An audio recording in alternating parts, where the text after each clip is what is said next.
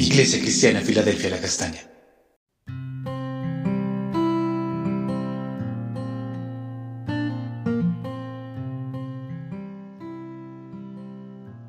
Amada Iglesia, muy buenos días. El Señor les continúe bendiciendo.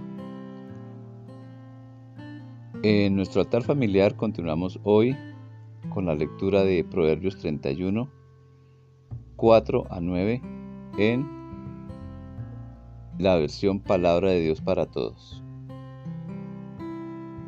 Y vamos a estar mirando el decoro parte 2. Y no está bien Lemuel, dice así la escritura, y no está bien Lemuel que reyes y gobernantes beban vino y bebidas fuertes pues podrían olvidarse de la ley y violar los derechos de los más humildes. Deja el vino y las bebidas fuertes para los decaídos y deprimidos, que beban y no vuelvan a acordarse de su pobreza y sufrimientos. Levanta la voz por los que no tienen voz, defiende a los indefensos. Levanta la voz y hazles justicia, defiende a los pobres y a los humildes. Eh, continúa la exhortación a una persona en autoridad. A más del desenfreno sexual, hay un área de igual importancia que ayuda a mantener el equilibrio de poder. Es ser sobrios en todo momento. Porque aparte del licor hay otras sustancias aún más nocivas que impiden ver con claridad y justicia los eventos de la vida. Nos impiden obrar en justicia. Nosotros podemos pedir sabiduría de lo alto y nos será dada sin restricción para administrar adecuadamente nuestros asuntos. Salomón pidió esa sabiduría y le fue concedida. Un buen acompañamiento de vino a la mesa es saludable. Pablo aconseja a Timoteo de tal forma, pero no más allá de este uso, porque si no hay disolución. El mismo Pablo lo dice, no os embriaguéis con vino porque allí hay disolución. Nos dice que seamos más bien llenos del Espíritu Santo, que seamos sobrios con la llenura del Espíritu Santo. De la misma manera, hoy, el uso de sustancias psicotrópicas psicoactivas distorsiona la realidad de quien las consume, impidiendo la lucidez y, como tal, el buen juicio ante los eventos cotidianos en una persona en autoridad le impediría administrar justicia por el sentido común. Le impediría mirar con misericordia a los que no tienen.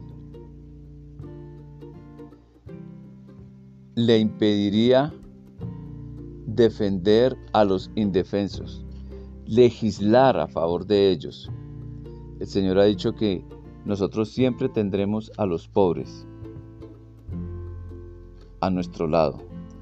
Y eso nos impediría el consumo de licor, de sustancias eh, alucinógenas, en fin, distorsiona totalmente esa capacidad que tenemos para hacer las cosas bien. Señor, hoy tú nos hablas acerca de esto. Eh, dice la palabra en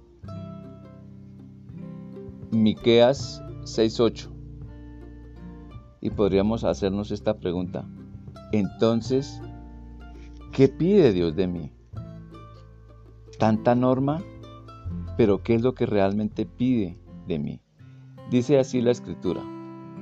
Hombre, si el Señor ya te ha dicho lo que está bien, Él ya te ha dicho lo que quiere de ti, que seas justo, que te guste mostrar fiel amor y que vivas humildemente con tu Dios. Esta es la predicación moral de los profetas en el Antiguo Testamento y es tan válida como nunca. Es de actualidad, pues la palabra no varía, es para siempre. Eso es lo que pide Dios de la iglesia.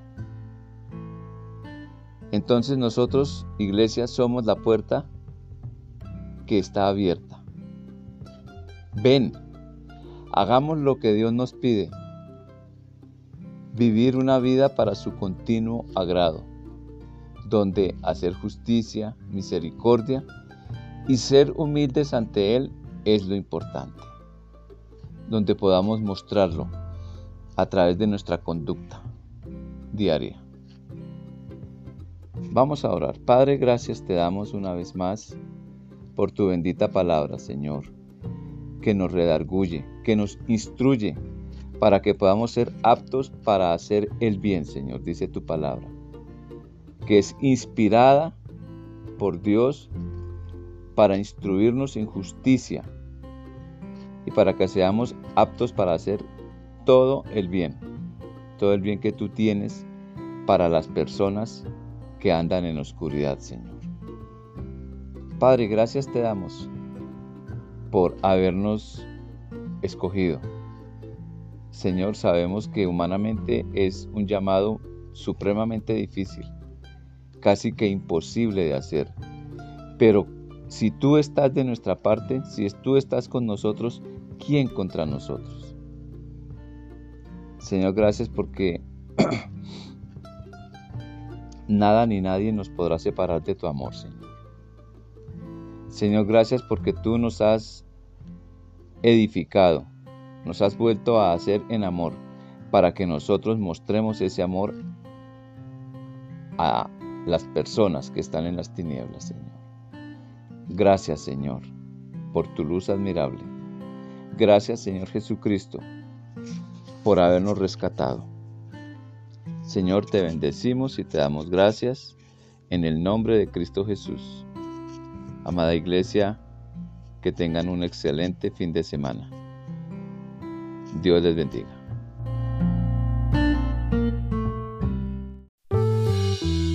...2022...